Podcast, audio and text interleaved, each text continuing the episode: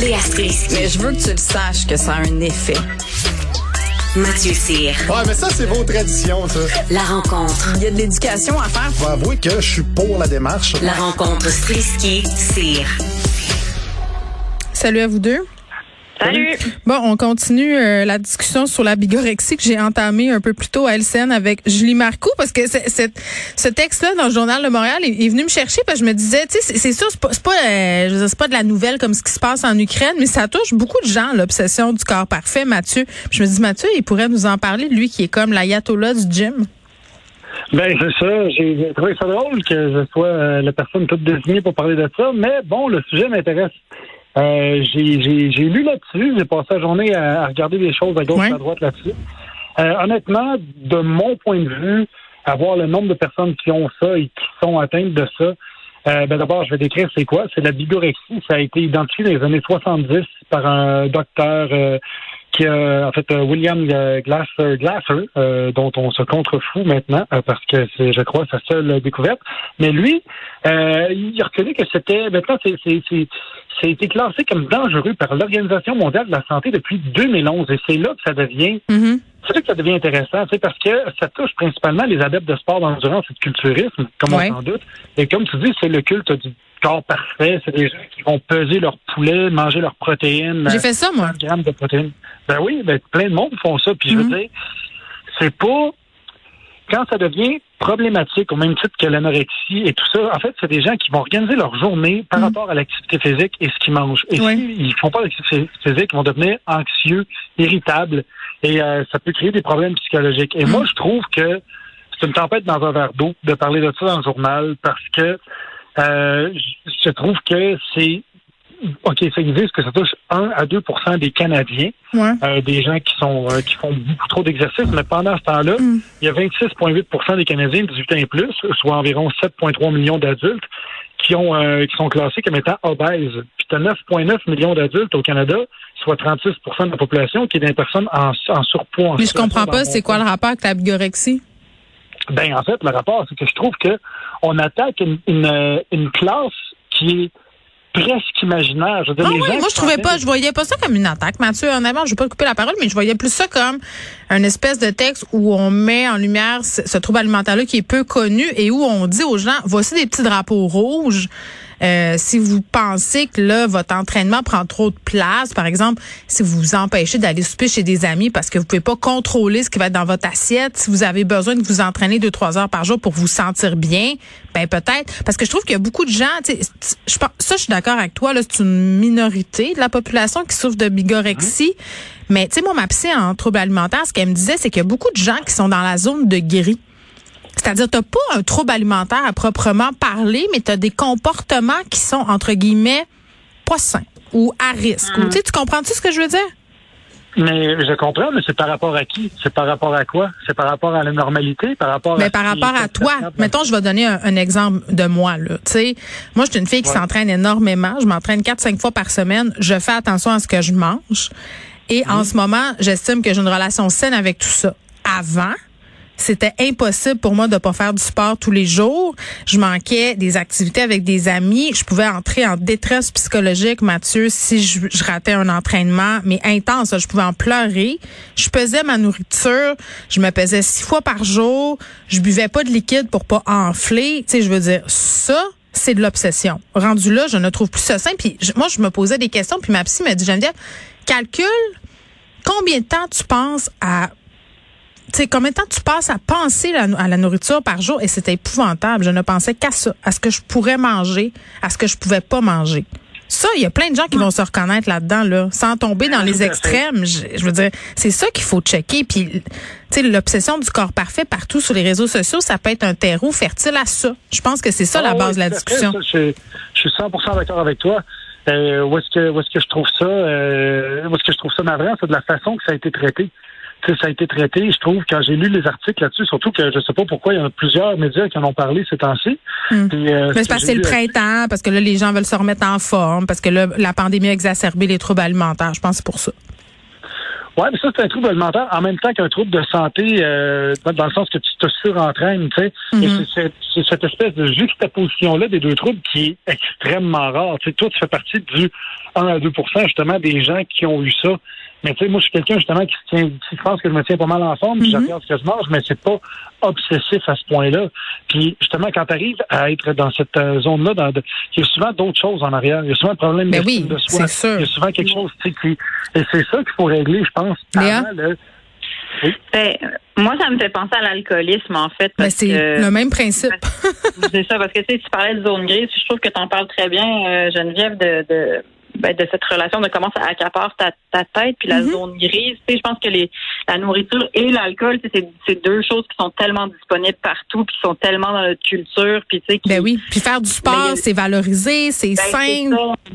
C'est ça. Donc, euh, tu sais, c'est vraiment comme l'espèce de, de. Puis l'alcool, c'est pareil, c'est social. euh, autour du vin, autour du maintenant du gin, autour de, du whisky. Sais, puis c'est ça, c'est l'espèce d'envers du décor. Puis euh, la zone grise aussi, c'est important d'en parler parce qu'il y en a des gens qui, justement, que ce soit avec l'alcool ou avec Ouais. s'entraîner ou avec tout ce qui peut devenir une obsession. Tu sais, quand, à partir de quand est-ce que ça devient une obsession, en fait? Mais savez-vous quoi? Moi, euh, tu sais, je veux dire par rapport euh, à cette zone grise-là, tu sais, je- je trouve que un des moins bons résultats du fait qu'on ait parlé puis qu'on ait dépeint beaucoup les troubles alimentaires dans les médias, c'est qu'on nous a montré des figures très clichés.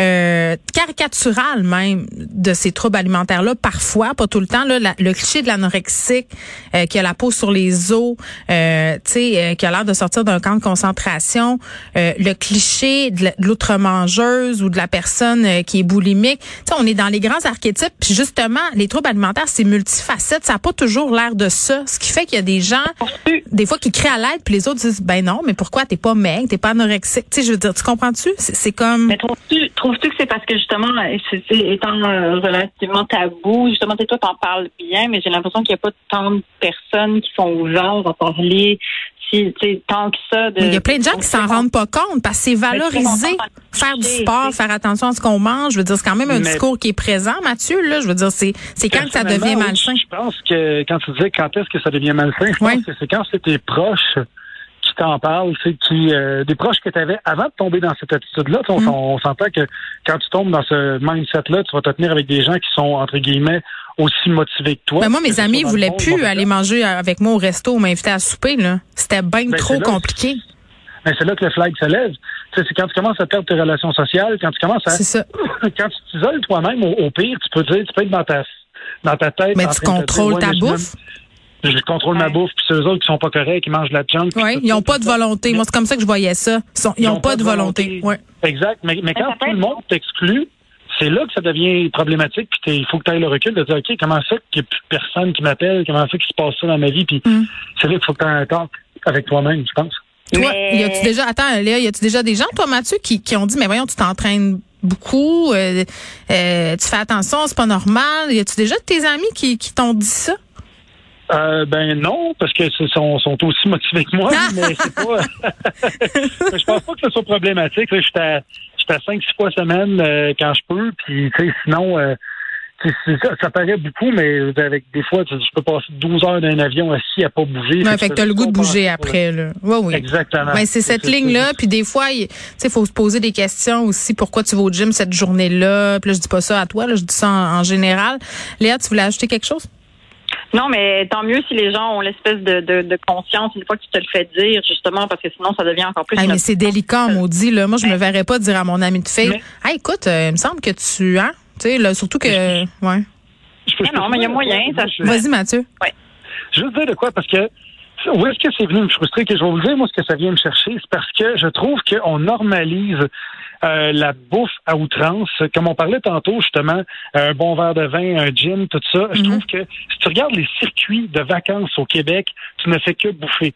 Ah, on va s'arrêter dans une crèmerie bouffer. Après ça, on va aller dans un café bouffer. Après ça, tu vas dans une autre place, tu bouffes, tu bouffes, tu bouffes. Tu fais juste bouffer. Tu as une activité sportive dans ta journée au complet. Tu fais le tour des hôtels partout dans le monde. C'est rare un hôtel où est-ce qu'il y a un beau gym dedans. On dirait que c'est, on dirait que c'est, On dirait qu'ils vont se mettre C'est vrai, hein? C'est tout le temps les trois. Moi, puis les trois vélos de 1988. Ça, je suis tellement d'accord avec toi. Mais moi, je, moi, j'adore manger. Hein. Ça, ça a l'air euh, absurde de dire ça, là, mais moi, je je suis une fille passionnée par la bouffe. J'aime manger. Puis moi, je voyage en fonction de ce que je vais pouvoir me mettre dans la bouche. Honnêtement, là, c'est c'est très, très vrai. Là. Mais c'est impossible pour moi de faire des vacances sans faire du sport. Impossible. Mais, mais je trouve que c'est dur de, de, de planifier un voyage, surtout un voyage quand tu as des enfants, un voyage en famille où est-ce que tu peux faire du sport, puis tes enfants peuvent s'amuser, tout ça, là, ça devient un challenge. Fait qu'après ça, quand je vois des articles qui disent Hey, entraîne-toi pas trop, je me dis écoute. Mais c'est pas ça que ça dit. C'est pas ça que ça dit. Je trouve que t'es un peu, tu tournes les coins ronds un peu.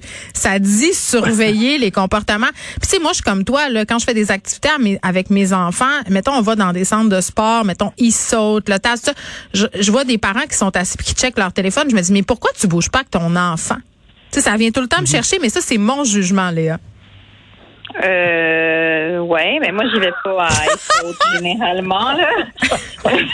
J'avoue que je suis, je suis définitivement la moins sportive entre nous trois, puis que j'ai mon petit côté européen qui est comme, ben oui, c'est sûr que tu voyages pour manger. Ben mais moi oui, aussi, je suis comme ça, là. Je- Ben oui, c'est ça, là. Ben, je, je sais pas, je, je, je suis un peu ignore, j'avoue, là. Comme là, vous venez de me pogner dans le sujet où est-ce que je suis ignore, tout Mais simplement. est-ce que tu te sens mal? Non, mais est-ce que tu sens une pression? Tu sais, mettons, toi, quand tu regardes tout, tout ça sur Instagram, là, les comptes de personnes qui s'entraînent, puis les pubs que tu as dans tes DM. J'étais très, euh, j'avoue que c'est l'affaire. Je sais pas si c'est en rapport avec ma mère là, mais j'ai- ça a pris beaucoup de temps avant que je me rende compte que les mères de mes amis leur parlaient de poids. Ah oui, hein? parlaient de ce qu'elles mangeaient. Puis il y en a qui étaient en rivalité avec elles. Puis j'ai des amis qui ont eu des troubles alimentaires. Puis leur mère disait ah moi j'ai plus faim. Là elle il fallait qu'elles arrêtent de manger aussi, sinon elles se sentaient mal de continuer à manger. Si leur mère avait arrêté de manger. Puis ça c'est puis moi, s'il y a une affaire que ma mère a, a réussi avec moi et ma sœur, là, c'est qu'elle nous a jamais, jamais, jamais parlé de poids, à un tel point que j'étais naïve jusqu'à genre 26 ans sur ces affaires-là. Mm. Ce qui fait que j'ai évidemment à l'adolescence voulu perdre, perdre du poids comme tout le monde. Là. Tu sais, je me trouvais grosse, je trouvais que j'avais des grosses cuisses, puis blablabla. Puis récemment, j'ai pris du poids à cause de mes pilules que je prends pour mon anxiété. Fait que là, j'ai commencé à plus réfléchir à ça, mais j'avoue que j'ai comme une case qui se remplit pas par Mais t'es à- chanceuse. Puis moi, je demandais à ma psy, qu'est-ce qui déclenche ça, les troubles alimentaires, Mathieu? Puis tu sais, il y a un terreau fertile, c'est aussi génétique. Mais eh, moi, j'ai été capable de situer à quel moment ça avait commencé. Puis c'est tellement cave, là, je vais vous dire c'est quoi, OK? J'avais, vous allez rire, là, j'avais une correspondante. Tu sais, une correspondante qu'on écrit Ah. des lettres, là, jadis naguère. Elle habitait Ah à ouais. Dolbeau-Mistassini, OK, au lac Saint-Jean. Je m'en vais là un été passer 15 jours chez elle. Et là, évidemment, on a 14-15 ans. Qu'est-ce qui nous intéresse? C'est les petits gars. Donc, Ben ouais. on court les petits gars de Dolbeau Mistassini en quatre roues, puis à. Et là, il y a un gars qui a voulu me faire un compliment parce qu'il y avait une autre fille avec nous qui s'appelait Sandra. Je m'en rappellerai toute ma vie de son nom à cette fille-là, qui était vraiment, elle était très, très mince, plus mince que moi. Et le, le petit gars m'avait dit pour me faire un compliment, moi, j'aime mieux les filles comme toi, qui ont des formes, que les filles taillées au couteau comme Sandra. Je me rappelle des exacts mots Ça t'a traumatisé. à jamais. Moi, ce qui est resté dans ma tête, c'est Sandra est taillée au couteau, puis pas Mais- moi. C'est ça qui est resté. Mais- Non, mais, mais c'est drôle, puis c'est intéressant de savoir qu'est-ce qui fait que C'est débile, là. C'est une petite anecdote. Mais non, c'est ça. Puis moi, j'ai des antécédents. Plus, je suis plus dans la dépression, puis l'anxiété, puis tout ça. Mais les affaires de poids, je l'avais pas. Puis pourtant, je suis sûre, j'ai été exposée aux mêmes affaires que toi. Là. Puis tu sais, j'ai eu les mêmes Ouais. commentaires. Puis Ben, oui, ben, je pense que les filles, les filles, vous subissez, vous Euh, subissez un stress incroyable de ce côté-là. Ouais, je veux dire, complètement là. Pour qu'un gars, euh, belle. gars en quatre roues te traumatise la vie, là, je veux dire, c'est quelque chose. J'en parle encore à la radio, comme beaucoup d'années plus tard. Mais bon, euh, c'est un sujet dont on aurait pu continuer à parler longtemps. Avait- C'est fou les motifs, notre rapport à la bouffe. Puis ça aussi, c'est intéressant de l'explorer. Tu sais, on se sent facilement attaqué. Dès qu'il est question de ça, si tu fais attention, là, tu fais, mon Dieu, mais là, tu es en train de dire j'ai un problème? Si personne n'en parle, là, tu dis, ben là, ils sont en train de dire que je suis pas adéquate. Euh, Puis ça aussi, c'est intéressant de l'explorer, notre rapport euh, très, très émotif à la bouffe. Je vous dis salut, allez manger ce que vous voulez, puis faire du sport si ça vous tente. C'est ce que j'ai envie de dire. demain. Bye.